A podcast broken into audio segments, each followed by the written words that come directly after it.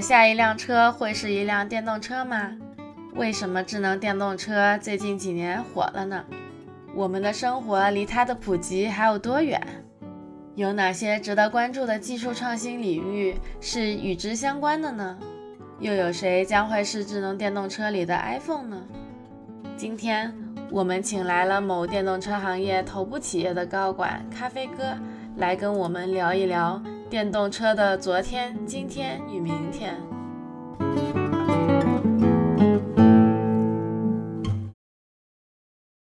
大家好，欢迎收听新一期的牛油果烤面包，我是 Wendy，我是 Chang，我是 Cat。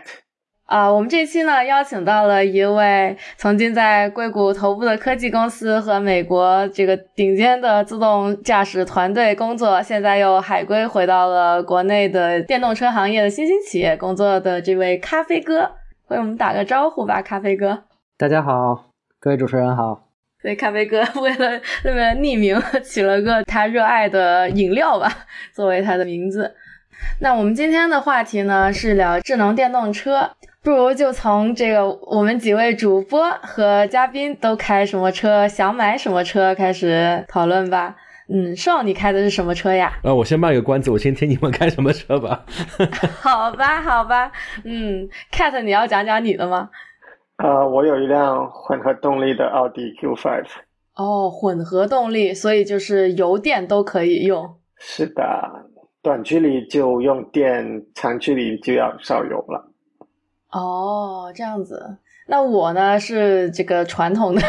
小白，我就还是开的油车。然后我其实最近我的车的 lease 结束了，我也考虑过要不要换一辆 Tesla，但是还没有还没有下定决心吧。对。咖啡哥有什么？咖啡哥肯定是开电车吧？呃，很惭愧，我现在开的也是油车。啊，完了完了，大家赶紧抛售电车股票。连电车企业的通用也不开。但是我开的是一辆旅游车，有有一个原因嘛，因为在国内先是家人的一辆车，然后现在下单了一辆这个未来的 ET 五，所以之后我的下一辆车确认会是一辆电车。哦，所以还是有未来的。对，还未来还是很有未来。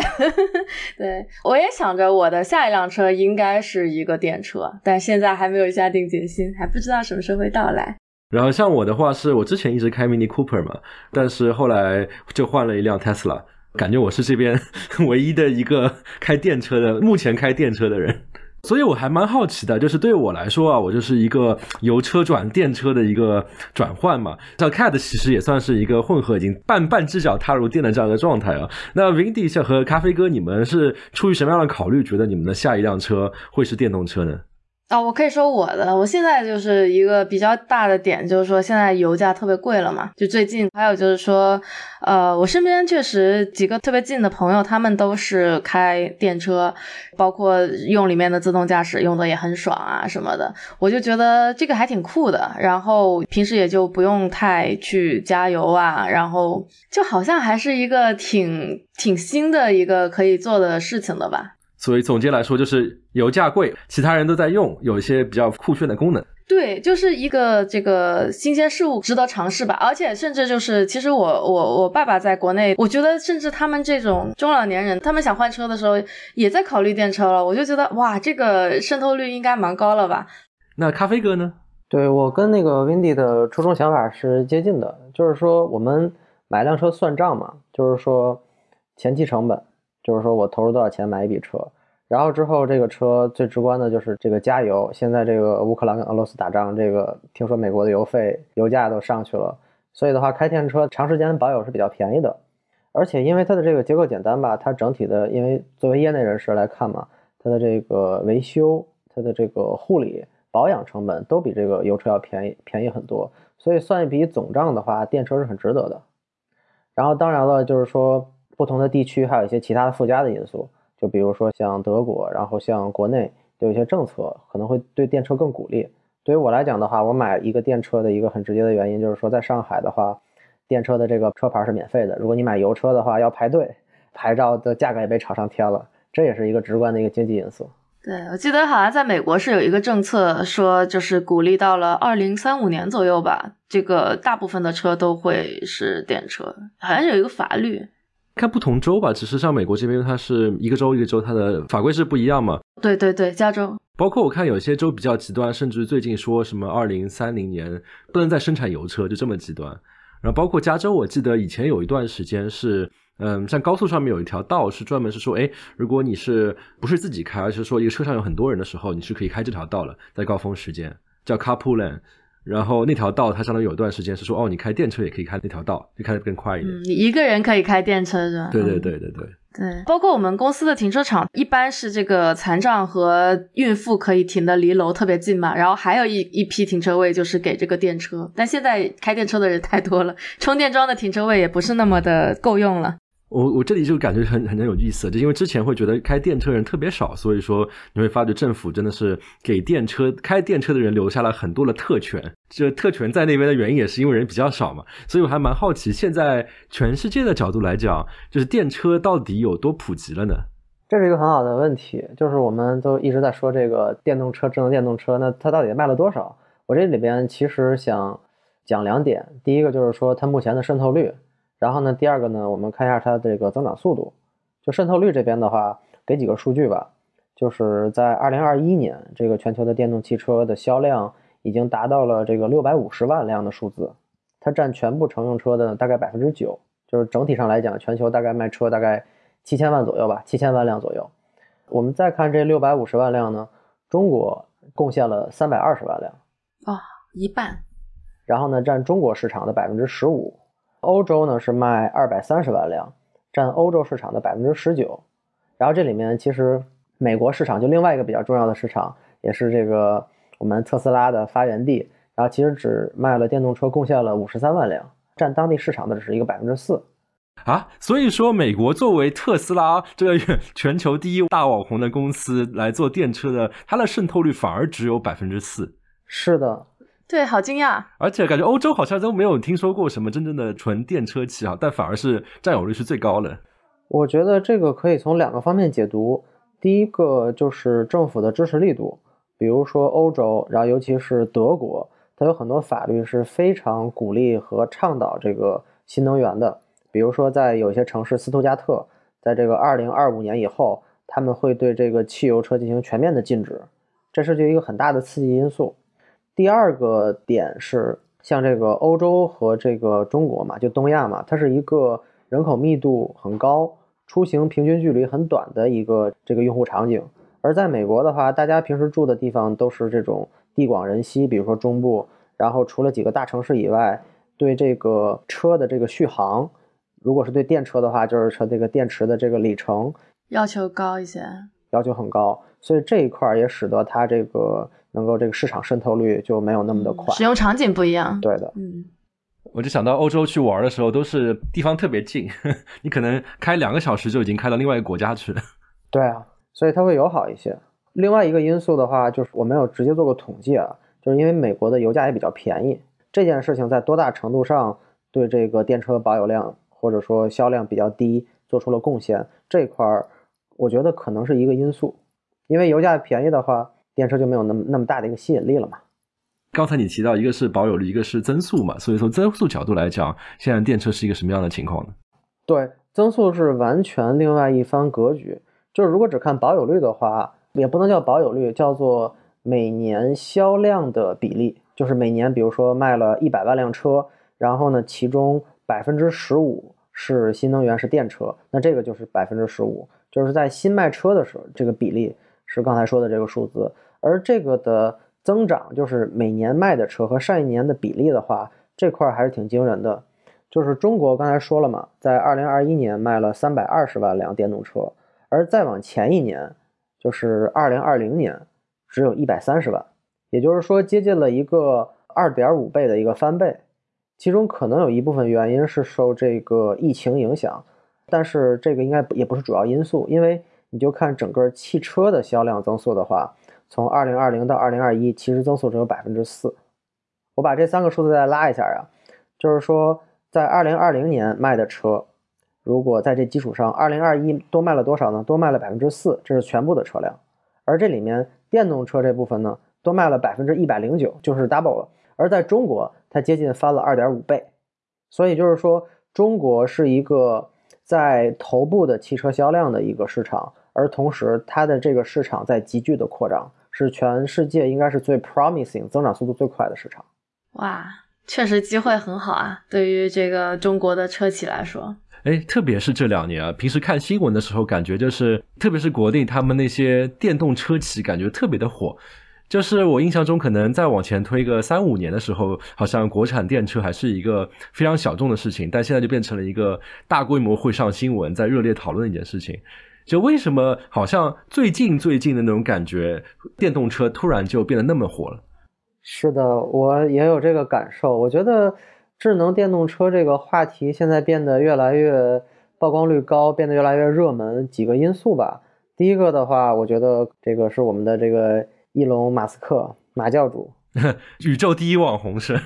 对他带动的特斯拉，就是真的是把电动车这个定义从零到一把它搭建起来了。于是人们看到了这个东西的市场，这个东西的前景。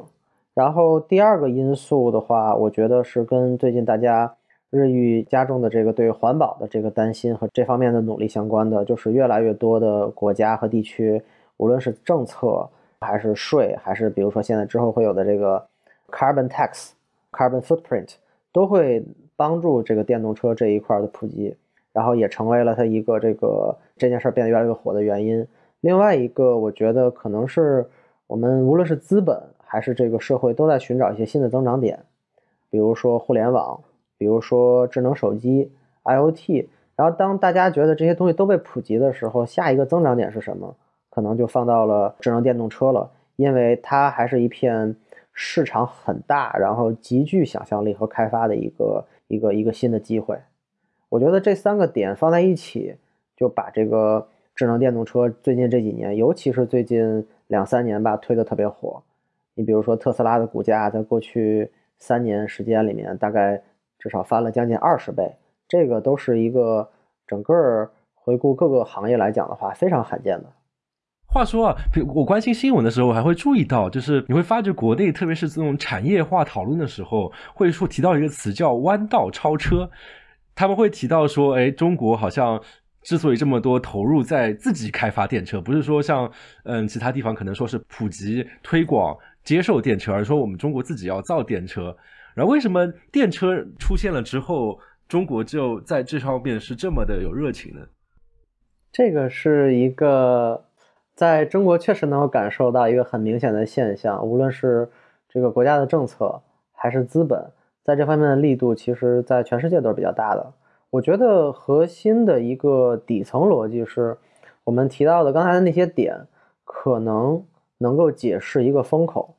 但是风口总有起风。和落风的时候，而电动车我们认为会是一个将来比较长、比较直的赛道的一个底层逻辑，是因为这个产品它是和其他产品有一个比较大的区别的，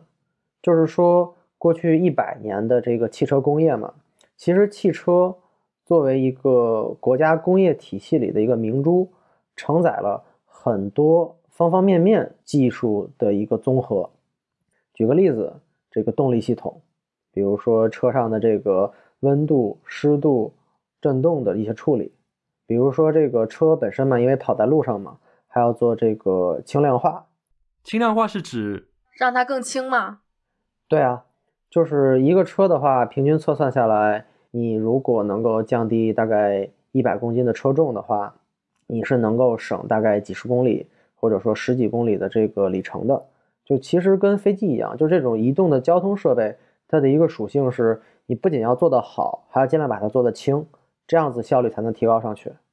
然后我们接着说，然后还有的话是跟你的舒适相关的，比如说汽车作为一个产品的话，它需要考虑到这个我们这个业内管它叫 NVH，就是跟震动啊、跟噪音相关的。比如说呢，你为了舒适坐车管理需要有空调，就是这个也是一个单独的系统。比如说呢，你有这种车灯、助力转向这些电子电器的控制。而这些东西，它都需要在一个长的使用周期里来完成它的使命。比如说，一个手机只需要两到三年，然后最长的可能三到五年。而一个汽车的话，它的设计目标一般会达到十年到十五年。同时，它的这个环境有高温、低温、高湿、干燥。然后呢，同时它还是一个跟人们的这个安全息息相关的，所以很多工程设计的冗余、工程设计的保护都需要做得非常强大。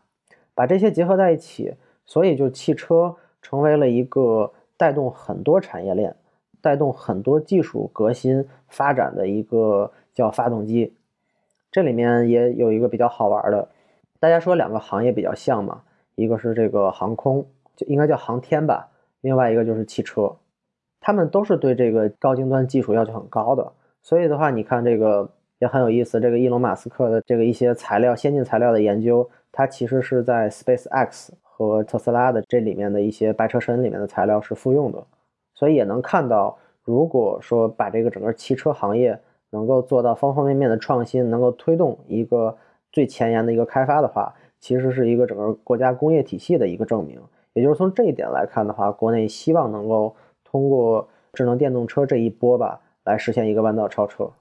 那我这边有一个问题啊，就是感觉中国想要造汽汽车这件事情，其实也想了很久了。就是因为刚刚你提到，就是其实是一个整个工业体系里面的明珠嘛，就包括 不知道大家有没有印象，就是比如说国产有一个牌子叫红旗，那时候就说中国要造自己的车嘛。为什么电车这一波会使得刚才你说了这些解决这么复杂的问题这件事情变得有了新的转机？而不是说之前那些年其实都一直在挑战，比如说如何温控制温度、温度控制湿度、轻量化。嗯，这个问题可以从两方面来看。第一个方面是你有机会可以超，为什么？第二个就是你超过去之后，哪些地方有一个新的增长点？从第一个维度来看的话，其实智能电动车首先它是电动，电动意味着你车的结构就变得简单了，和传统车的这个发动机加上 powertrain，然后加上它整个还有你的这个叫变速箱吧，就 transmission 这一块来看的话，到了电动车它极大的简化了。可能大家就是中学物理就学过，就是你一个电机加上一个电池，你就可以让那个马达驱动那个四驱车跑起来。然后 这感觉小时候大家都玩过四驱车是吧？对啊，这个它的原理其实是非常相似的。你不需要把这个石油炼出来的汽油通过火花塞，然后让它爆炸，然后通过内燃机输出成动力，并把这个动力呢以一个很高效 transmission 的一个结构传导到你的车轮上，同时一部分要给到蓄电池，然后再来供给其他的电子电器。就是和这种传统的汽油车相比，电动车天然变得简单了，天然变得门槛降低了，于是也就使我们现在做弯道超车要比之前在这个汽油车的时代里面赶超别人一百多年的这个工业的积累要变得容易得多，这是第一点。第二点的话是这个电动车同时带来了一个新的机会，就是因为电作为一个能源属性的一个存在，它天然能够满足很多动力以外的功能。比如说我们的无线互联，比如说我们的数字座舱，比如说现在特别火的这个自动驾驶的这个硬件部分，它都需要一些一些稳定的电的输出，比如说十二伏、四十八伏这些电的输出的话，如果通过这个汽油来转化成一个蓄电池的电能再输出的话，效率是很低的。而通过电的话，使这些成为可能，于是带动的这个车智能化的浪潮。而在智能化的这个浪潮中，其实大家都是从零到一，大家都是在开始在这个新的市场里面把汽车这个产品来迭代、来升级，做一个开疆拓土。所以这个时候就变成了我们和其他国家的一些，比如说欧洲、德国的公司，在很多维度上站在了同一起跑线，也就使弯道超车变得更加容易一些。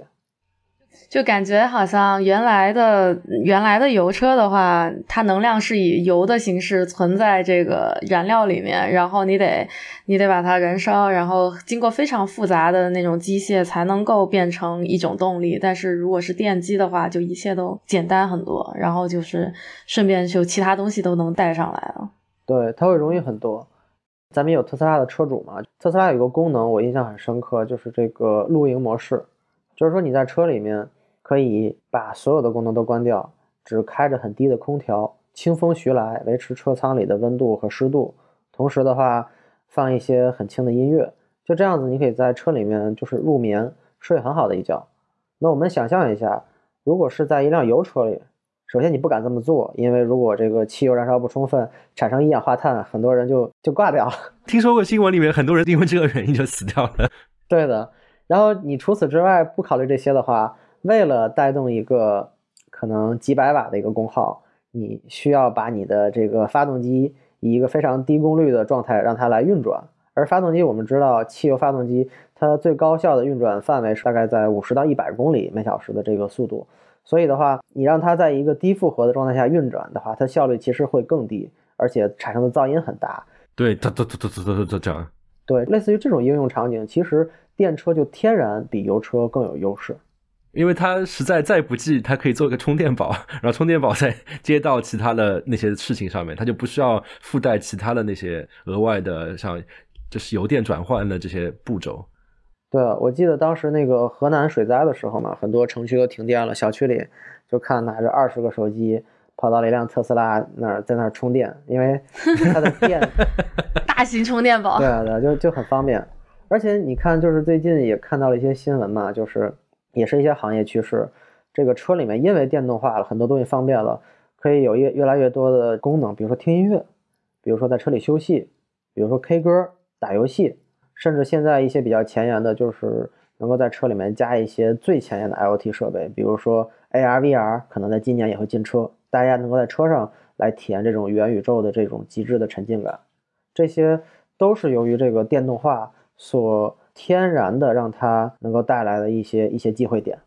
哎，这里我就会有一个问题啊，就纯粹从用户的角度来考虑，就是你说什么在里面 K 歌啊、打游戏啊、睡觉啊，包括 AR、VR，就会自然而然会有个问题，就是干嘛在这里面在车里面做这个事情啊？要唱 K 的话去 KTV 啊，包括说 AR、VR 你在家里面打，为什么在车里面做这件事情有什么额外的好处吗？还是一个作为外行人来说一听会觉得啊，这个就是把一些已经有的东西强行塞到车里面去？这里面有两个点，第一个点是。有些时间你被限制在了车里，它能够提高你这段时间的体验。比如说你在学校门口接孩子那半个小时时间你没事儿干，你在车里能更舒服。比如说你在路上，哎，可能之前很枯燥在开车，那现在可以家人，你和你的副驾和你后排的孩子一起唱唱歌，一起。当然了，你不能和他们看电影了，因为这个你你还是安全第一嘛。但是你们能够一起更更舒服的度过这段时间。那第二个点就是因为车变得越来越舒适，越来越隐私，那它能够增加一下人们在车里逗留的时间。比如说车在静止状态下的时候，有的时候人们中午在公司工作的时候，午休之前可能会趴在桌子上睡一觉。那现在的话，可能能到自己的车里听听音乐，然后把风量调低，然后把座椅放倒，它是一个很隐私、很安全而且很静谧的一个空间。睡眠舱一样，对的，让我想起来就是包括在这边的办公室的时候，有些地时候也会有那个睡眠舱，就是一个很小的空间，然后你就可以在里面躺在那边睡觉，听听音乐这样。对啊，而车里面能够更加给你提供的是，你可以放自己的眼罩，然后可以把眼睛盖上，然后你可以放自己的音乐，然后呢，你可以在座椅边放自己自己喜欢喝的茶，或者有的人喜欢泡枸杞，你就你就放在那里，这个 空间就会变得。非常的定制化，非常的个人化，然后就会增加人们对这个座舱在这种非驾驶状态下的依赖，车的属性也就因此变了。哎，为什么会觉得车上需要有第三个空间这个事情是一个强需求呢？就是什么样的人他会想要在车上要一个这么丰富的娱乐一个娱乐空间呢？这个可能是跟市场相关吧。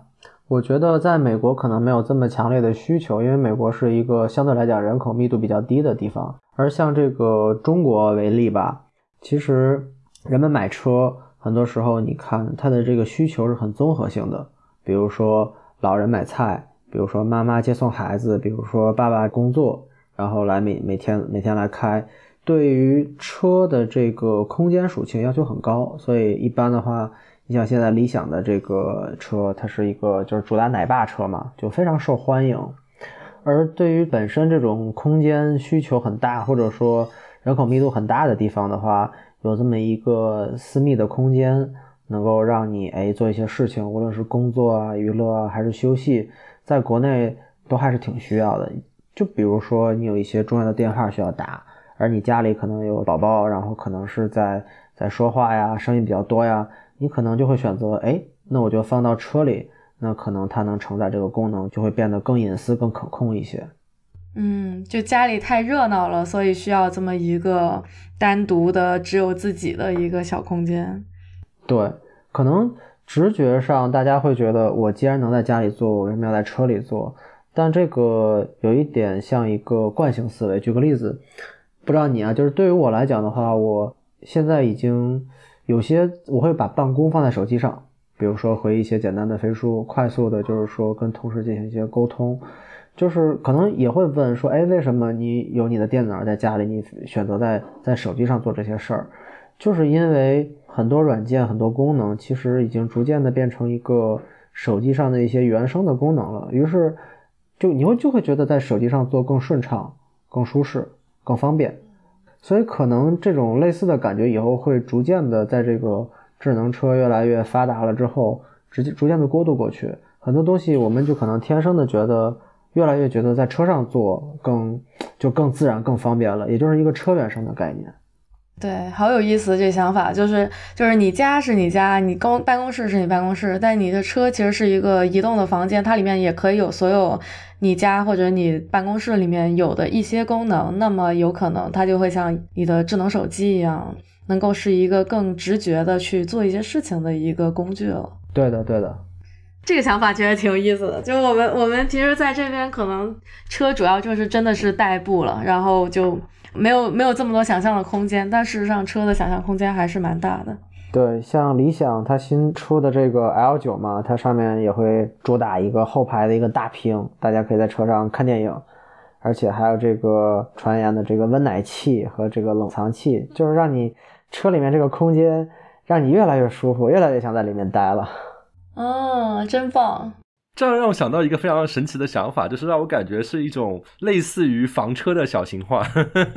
对，感觉是个移动的房间，就是你开车上班，其实你把你的一个小房间给开到公司了。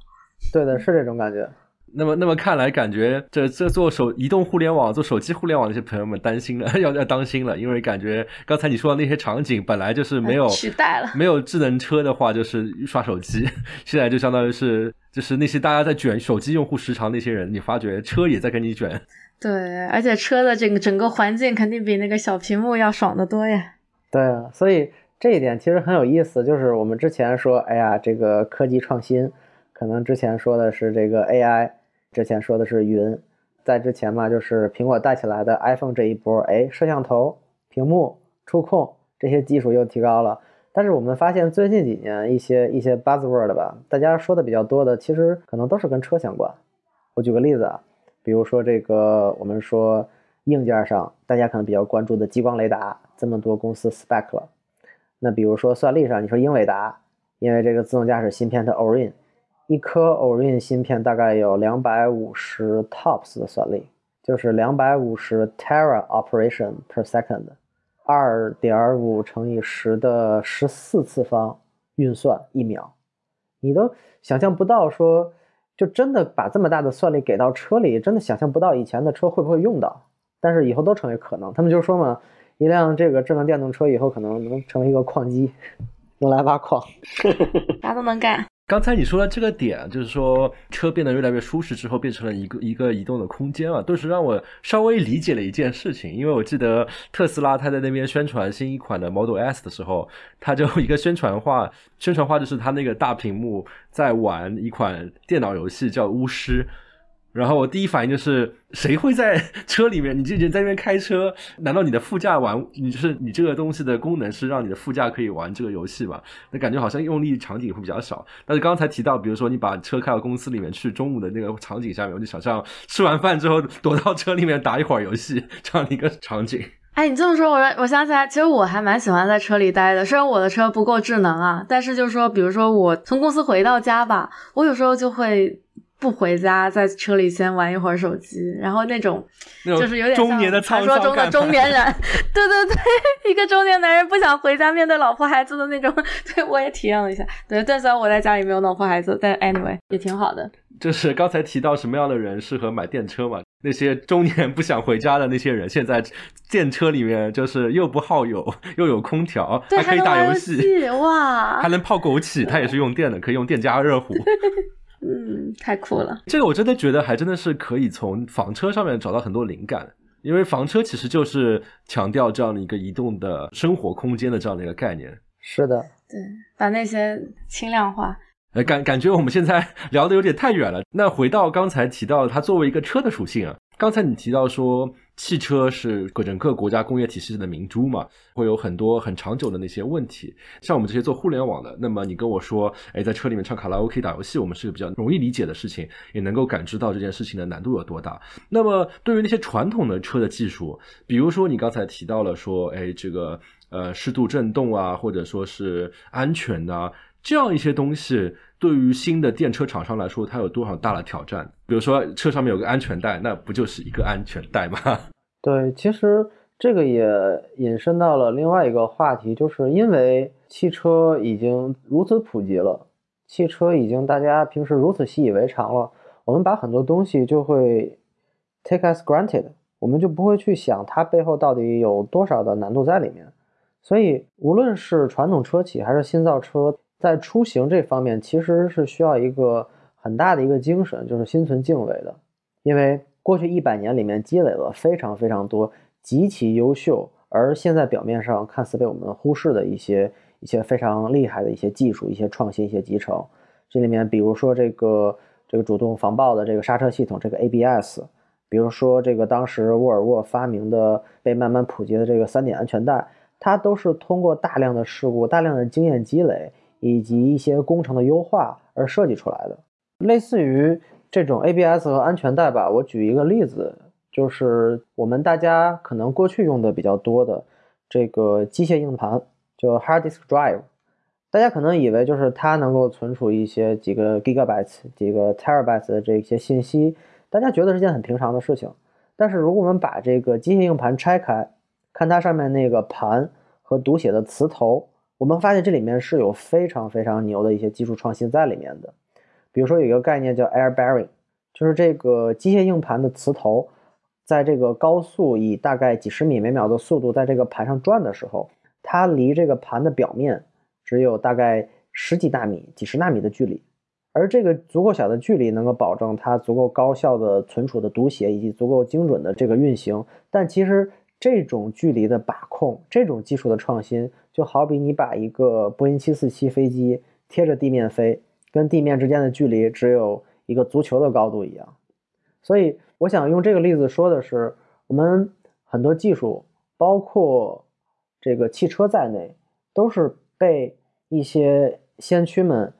以极其优秀的创新模式把它发明出来，然后迅速的普及，我们就把它当做日常中习以为常的一部分了。而其实，当一个电动汽车，当一个智能电动汽车想要重新去定义这个产品的时候，是需要对这些先驱们曾经积累过的经验和技术来心存敬畏的。就相当于是对于一个新的电车的企业来说，它其实既要去做一些电气化之后那些比较酷炫的新的功能，包括说啊，把它变成一个数字的空间啊，可以搞娱乐，同时它又不得不也解决这些已经存在了很多年的这些硬骨头也要啃。是的，嗯，继往开来，继承过去的，对吧？是的，开创未来。所以没有一家新造车势力，没有一家电动车公司，包括特斯拉在内，它可以说我完全不在乎过去一百年油车的积累，因为我是一个新品种，因为我是一个 new species。相反，它都需要踏踏实实、脚踏实地的从过去的这些经验、这些教训、一次次事故中来积累、来学习，才能让这个智能电动车做好。因为车这个产品真的是一个工业上集大成。无论是从这个难度，还是它的价值，还是它的安全性各方面考虑来讲，都是的。你这样的描述让我突然想到了这个大家生活中非常常见的东西啊，就是智能手机。就因为我记得 iPhone 第一代刚出来的时候，大家觉得哇，真的是，特别是可能没有 iPhone 第一代，可能在 iPhone 三 G、三 GS 的时候，大家会觉得哇，这个原来智能化可以做这么多的事情啊。但是后来我印象非常深刻的就是，它好像是在 iPhone 四代的时候，它有一个问题，它叫天线门事件，就是你会发觉它那个手机按照一定的握法一握之后，手机的信号就没有了。这时候我才意识到，哇，原来手机能够打电话，能够传输网络，原来这是一个那么难的一个问题。就包括我记得智能手机有这么多的应用之后，我记得三星的时候，Galaxy Note 九代的时候也有一个问题是说，哎，它电池会爆炸，不稳定。然后顿时会觉得，哇，我电池这样一个存在了十几年的、都几十年的一个东西，原来也可以做的不好，就让我感觉非常像，就是手机也是这样，有很多。很传统的，同时有很多内功的一部分，同时又有说智能化的创新的这样一个部分。对的，手机这整个产业，无论是从这个电池的 PMU，就是电池管理系统，还是它里面的天线，甚至它的主芯片设计，其实都经历了很多大轮的一些迭代吧。我们技术演进到现在，其实是很多最优秀的一些互联网人，然后一些硬件工程师花了十年时间打造的，而我们现在。拿出一部手机可能会觉得它慢，其实就我们不会去考虑后面这些东西。另外一个相对比的例子就是，无论是你的手机可能因为这个天线的问题，因为其他的死机问题也好，可能对你造成的影响就是你会不用这个牌子了。比如说你的电脑也是，之前 PC 的话吐槽 Windows 会死机，而对于一辆车，死机意味着什么？如果你正在以一个百公里每小时的速度开着，突然你的助力转向失去了。突然，你的这个你的低压供电没了，那可能就代表着一次事故，而这次事故可能就是一一条命或者几条命，所以这也就显示着在汽车，尤其智能电动车这边，它有很多需要去很严谨去开发的东西，它是这个手机或者说之前的互联网 PC 它不具备的挑战。那我在想，就是刚才就你的描述来说，现在车因为是用电了，所以可以搞智能化了，是不是就相当于我们现在这个时间点，就相当于是二零零七年，就是手机开始从功能机时代转变为智能机时代的这样的一个过程？我觉得是的。我们这么看这个问题啊，就是从功能机转化成智能机。实际上是一个新的功能被定义进来了。以前它只是一个打电话的工具，但是乔布斯在发布会上说，它是一个 phone，是一个 iPod，是一个 communication device。其实我们后来发现，在这个 iPhone 或者 smartphone 里面，后两个属性承载着越来越多的功能，承载着大家越来越多的这个依赖。而车也是一样，车的话，我们以前可以说它是一个叫 transportation device。来一个运输人的一个工具，那么在之后，除此之外，它更多的是一个自动驾驶带来的是你运输过程中你人的解放，然后呢，它的数字座舱带来的可能是一个私密的一个对娱乐，然后一个可以自己自由自在的一个空间，而这些新的属性就让车可能能类比这个手机划时代的这个节点，感觉甚至能取代很多手机本来的用途。对啊，它有些功能可以取代，有些功能可能是一个互补。比如说车吧，它是一个能够对你三百六十度全方位包围的，它的音箱、它的感知。然后呢，手机呢虽然作为一个触点，但是它是一个陪伴你时间最长的。就是我不可能晚上睡觉的时候在车上上一个闹铃，然后把车放在我枕头旁边。我觉得你的喇叭够小的话，还是可以吵醒的。或者房间够大的话，把车放到自己床旁边。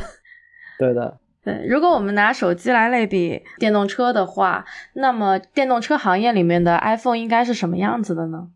我们先来看一下 iPhone 为什么是 iPhone 吧。我先声明啊，这可能是一个比较主观的，大家每个人都有不同看法的，也想在这里跟大家讨论一下。我觉得 iPhone 能够满足三点：第一个，它是一个软件和硬件一体的一个集成，一个卓越的体验。它不是一个硬件商搭了一个平台，然后直接在上面刷了一个安卓，这种可能在效率上和体验上会不一样。第二点的话，iPhone 的一个特点是它是一个围绕用户的生态。我们现在想到 iPhone，可能想到苹果会比较明显。你会说它是一个手机制造商吗？你会说它是一个电脑制造商吗？你会说它是跟 Spotify 一样音乐制造商，或者说一个一个地图商吗？你不会。而你会认为它是一种生活方式，它是一种陪伴着你的一个围绕用户展开的生态，一系列的电子产品生态。嗯、对的。第三点，关于 iPhone 的定义，我认为它是一个最直接的和用户之间的交互触点。这里面，比如说 Apple Store，你能够去店里面能够直接看到它手机是什么样子的。然后，比如说平时这个设备你带在身边，你实实在在的会把你的一些信息、一些一些 communication、一些你的你的 calendar 放在里面，它成为了你的一部分，你跟生活最直接的一个交互的触点。而我认为。电动车，智能电动车要达到这种 iPhone 的程度，它是需要满足这三个条件的。然后我们看一下啊，一个 iPhone，我觉得一个最直接的特点就是它做到了以上三点，所以你离不开它。比如说我的话，就是如果我的手机找不到了，然后的话可能半天时间就是 I want to kill myself，就完全完全受不了的状态。嗯，不能断网。对，那我觉得这个车，如果我在外面的时候，我车找不到，我也想自杀。对，怎么回家？对，所以我们来看啊，就是说现在的车从这个油车到电车，我觉得可能这个咱们有这个博主开过，我不知道你有没有这个体验，就是说哇，开完电车之后真的不想再开油车了，你有没有这个体验？嗯，对我来说。就最大的区别还是自动驾驶吧，因为像自动驾驶时候，你上了高速之后，你就可以双手脱离，就不能当然不能双手脱离键盘，但是可以让它自己稍微开一开的话，还是极大的减轻了精神上的压力，包括更愿意说去开一些中途或者长途的一些路。我也是同样的感觉，对，不太怕堵车吧，而且就堵车的话，它会自动跟车。对，就是自动跟车很方便。对，像我的话，平时偶尔会，我住在相当是硅谷嘛，但是其实硅谷离旧金山还是有一定的距离，可能开车开三四十分钟。然后每次旧金山的朋友叫我出去玩的时候，都会犹豫一下，但是现在会觉得，反正开的人也不是我，那就去吧。你有 FSD 吗？还是没有 FSD？没有那个全自动驾驶，它只是那个 Autopilot。OK，但但已经足够好，因为它那个高速上面只要在一条道上面，它就自己开了。包括之前的话，可能堵车的心情非常差劲，但是现在就是堵就堵呗，反正也不是我在那边开。我们以前试过租一辆 Model X 从三藩开去圣地亚哥，也是可能主要不满就是它刹车有时候会刹的比较急。嗯，它后来有改善，听说。就每年每年都能有感觉到它的变化，就我是听其他车主跟我讲的，就是以前怎么怎么样，现在怎么怎么样。它每年这个系统真的更新的还蛮多的。对，因为它像那个手机一样，它可以做一个 OTA，所以它能够通过这个电子电器架构来实现硬件不变的时候，软件可以远程的升级。那这样子你会觉得，哎，相同的一辆车变得越来越聪明，越来越智能，它自己也在不断的进化。这一点其实很有意思。但是其实大家刚才提到的这个还不到自动驾驶吧？刚才提到这些辅助驾驶功能，其实已经让人们对电动车产生一些依赖了。而对于这些可能一些比较不一样的人群吧，他可能就更少关注辅助驾驶的那些人，更喜欢自己开车的人，他其实也能够感受到一些区别的。这么讲吧，电动车时代这个推背感、这种加速度变成了一个很廉价的体验。以前的话，可能我们说一些跑车。百公里加速，从零到六十迈的这个加速可能三秒、两秒多。那现在的话，电动车的话，其实达到这个指标没有那么难，因为无论是电机还是电池的这个输出功率，都能够让电车很容易的在低速的时候形成一个推背感。所以，无论是从这个驾驶感来讲，包括这个稳定性，因为电池的结构比较重，然后又在车的底部，使这个电车很稳，所以。从这个辅助驾驶以外的这个纯手动驾驶来讲的话，开惯了电车的人，很多人也跟我说他是不习惯再去开油车的，包括我自己也是。我会觉得电车的这个旁边有一个弯儿或者有一个口，我要过去冲过去，一下那种汹涌澎湃的感觉，让我觉得油车是无法比拟的。呃，回到 iPhone 的这个例子啊，像 iPhone 它品牌包括它的质量嘛，它就大家开始卷那些工业设计，然后会卷一些，比如说屏幕上面的色彩表现，开始卷这些东西了。那你觉得以后电车要争取作为电车里面的 iPhone 的时候，他们会卷一些什么样的东西呢？我觉得，首先，我觉得电车里面的这个 iPhone 还没有出现，但是我觉得它有几个评判标准，就是刚才说的。就是说，像你说的卷吧，卷的第一个方向的话，我觉得是这个软硬件一体的这个卓越的体验嘛。这个东西我觉得还远远没有到达电动车所能达到的最优的状态。但是我认为，在这个维度最接近的是特斯拉，就是我们可能看到过，就是特斯拉是从底层去思考，正向去定义这个智能电动车，我认为做的最好的一家。举几个例子吧，比如说大家现在可能听的比较流行的这个四六八零的电池，就是为了提高存储密度，为了降低这个电池工业化生产的这个成本，然后他把这个。电池重新设计，然后把它变得更大、更更密集，然后呢，把这个电芯的这里面的两极做了一个重新的一个一一个设计，来提高它的效率。比如说在材料上，他自己开发了自己的合金材料，能够同时保证这个制造的这个可制造性以及它的这个性能。比如说这个 hydraulic 的这个水压的这个冲压机来冲压它的这些器件。比如说它现在也有自研的芯片、自研的系统，它是一个。真正从底层做到这种以体验驱动的这种软硬件一体化，我认为是一个最领先、最 promising 一个一个基础驱动的公司。所以从这个维度上来讲的话，我觉得它可能会最接近于 iPhone。然后第二点是我们说的这个围绕用户打造的生态，这里面的话，像可能美国的这个 Rivian 有一点点的影子，就是说它在打造一种生活方式。而国内的企业像这个蔚来，它非常强调叫用户企业，它非常强调的是我们的这个 New House 有一些疯狂的这个未来车主，然后他们就天天为这个企业打 call，是因为他们足够的参与到了这个公司的日常，然后他们足够的融入了这个生态，成为他们生活的一部分了。从这个维度来讲，我觉得未来是最接近这个电动车里的 iPhone 的。然后第三个维度就是我们说的这个交互触点嘛，这里面我们知道有传闻嘛，苹果在造车嘛，所以我认为如果是真的朝着这个方向去做的话，做到电动车里的 iPhone 的话，我认为苹果也是非常有机会的。所以如果说谁是电动车里的 iPhone，呃，以我来看的话，目前还没有一家公司做到，但是特斯拉、蔚来和苹果是我认为在接下来几年最有可能。实现这一个目标的几个公司吧。那刚才你提到，就是说每个公司跟那个 iPhone 还是有一些差距嘛？那可以说你来畅想一下，比如说现在最理想的情况下面，你能想到了一辆电车应该是长什么样子的一个场景？我认为它是一个从用户看得到到用户看不到的两个方面吧。用户看得到的就是大家直接的感知，就是类似于 iPhone 的这种可靠性。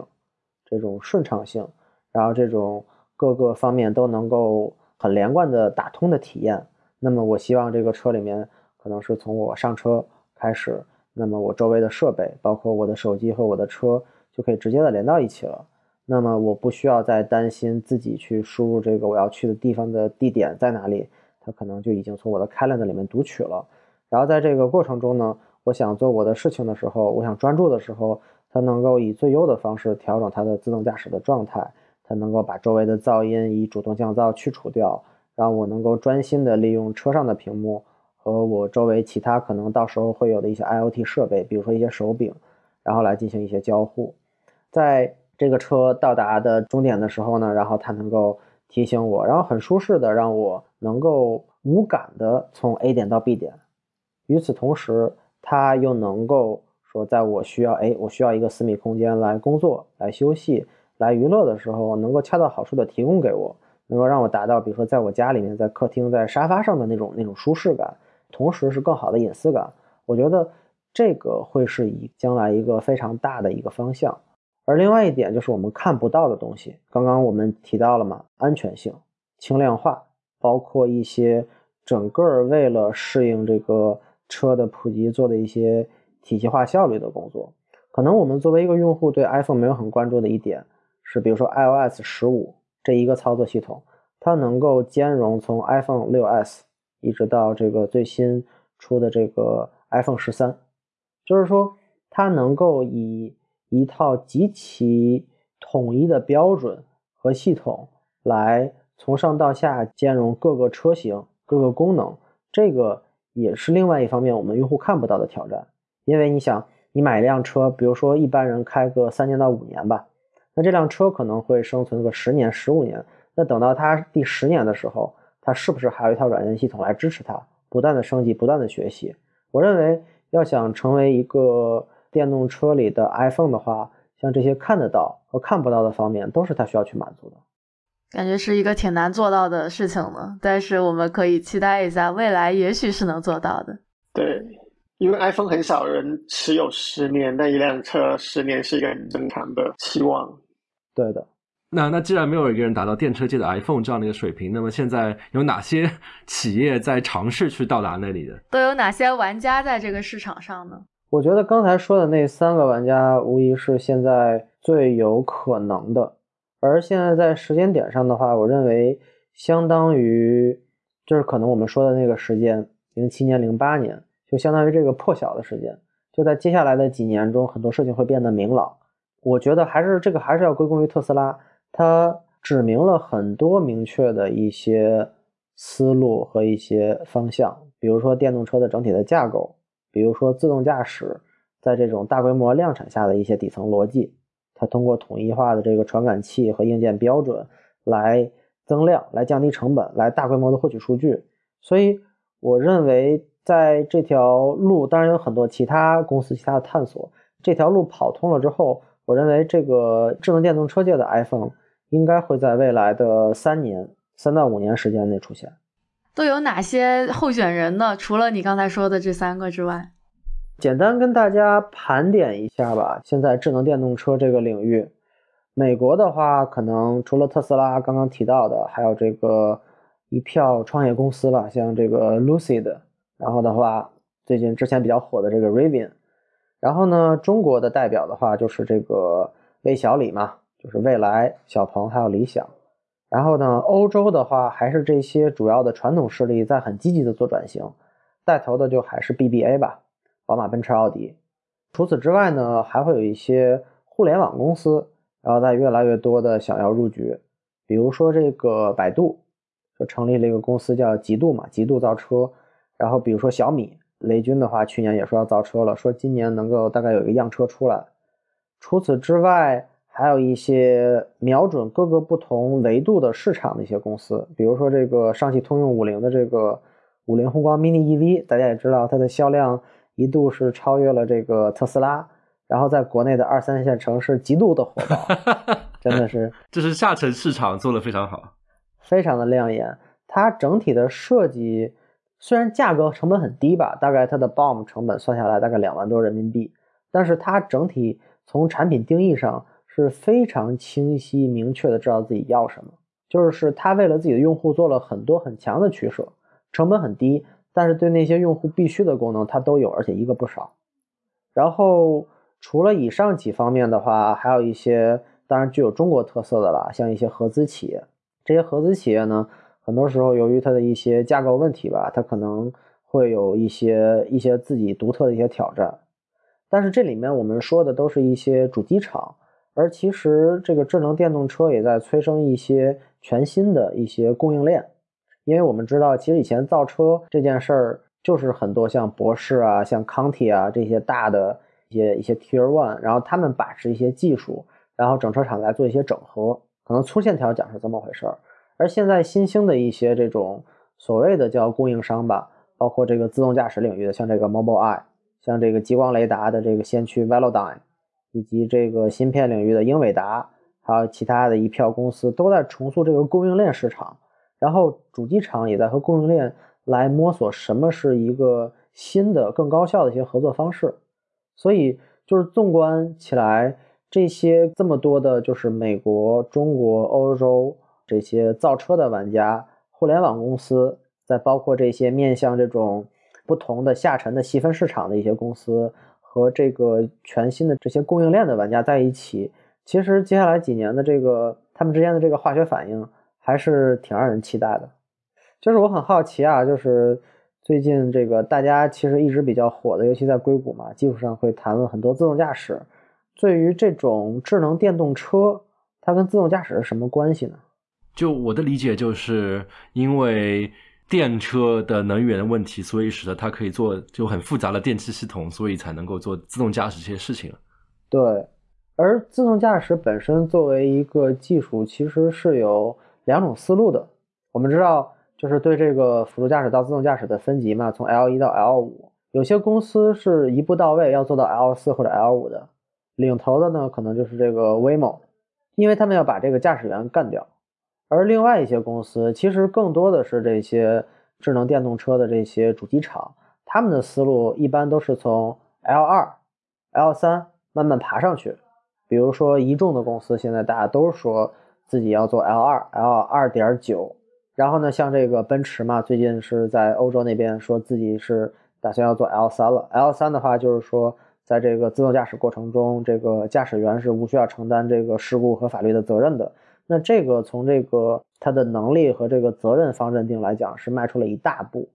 所以我们能够看到主机厂更多的是走这种哎渐进的路线，通过把车卖了，积累更多的数据，通过积累更多的数据。然后来带动我技术的提升，一个从下往上去推进的一个过程。而这里面最具代表的其实就是特斯拉。特斯拉就是用很廉价的这个摄像头系统，它最近也声称要把这个 radar 干掉，然后通过自研的这个芯片和算法，积累了大量的数据，然后来从 L 二、L 三，它所谓的这 FSD 嘛，然后的不断的去趋近于纯自动驾驶。而这个思路其实也在最近这几年，大家的这个不断的摸爬滚打中，认为是一个比较比较合理的思路。就是我是先来保证我足堆足够的传感器，把一个点打通，把一个场景做好，还是我以一个商业上或者说这个成本上比较优势的方法，把我的车铺开，先做所有的场景，然后再逐渐提升。可能在智能电动车领域的这个自动驾驶的思路应该是后者，嗯，感觉后者比较现实一些，前者比较理想主义一些。对的，嗯，这个谢谢咖啡哥来我们这儿做客，谢谢谢谢谢各位主持人，谢谢大家，感谢收听我们的节目。喜欢我们节目的朋友，别忘了在各大泛用性平台订阅我们的播客。所有的可以留言的地方呢，也欢迎留言。我们呢正在招募志愿者，招募的信息会放在我们的 show notes 上，欢迎来与我们联系。那我们后会有期，拜拜。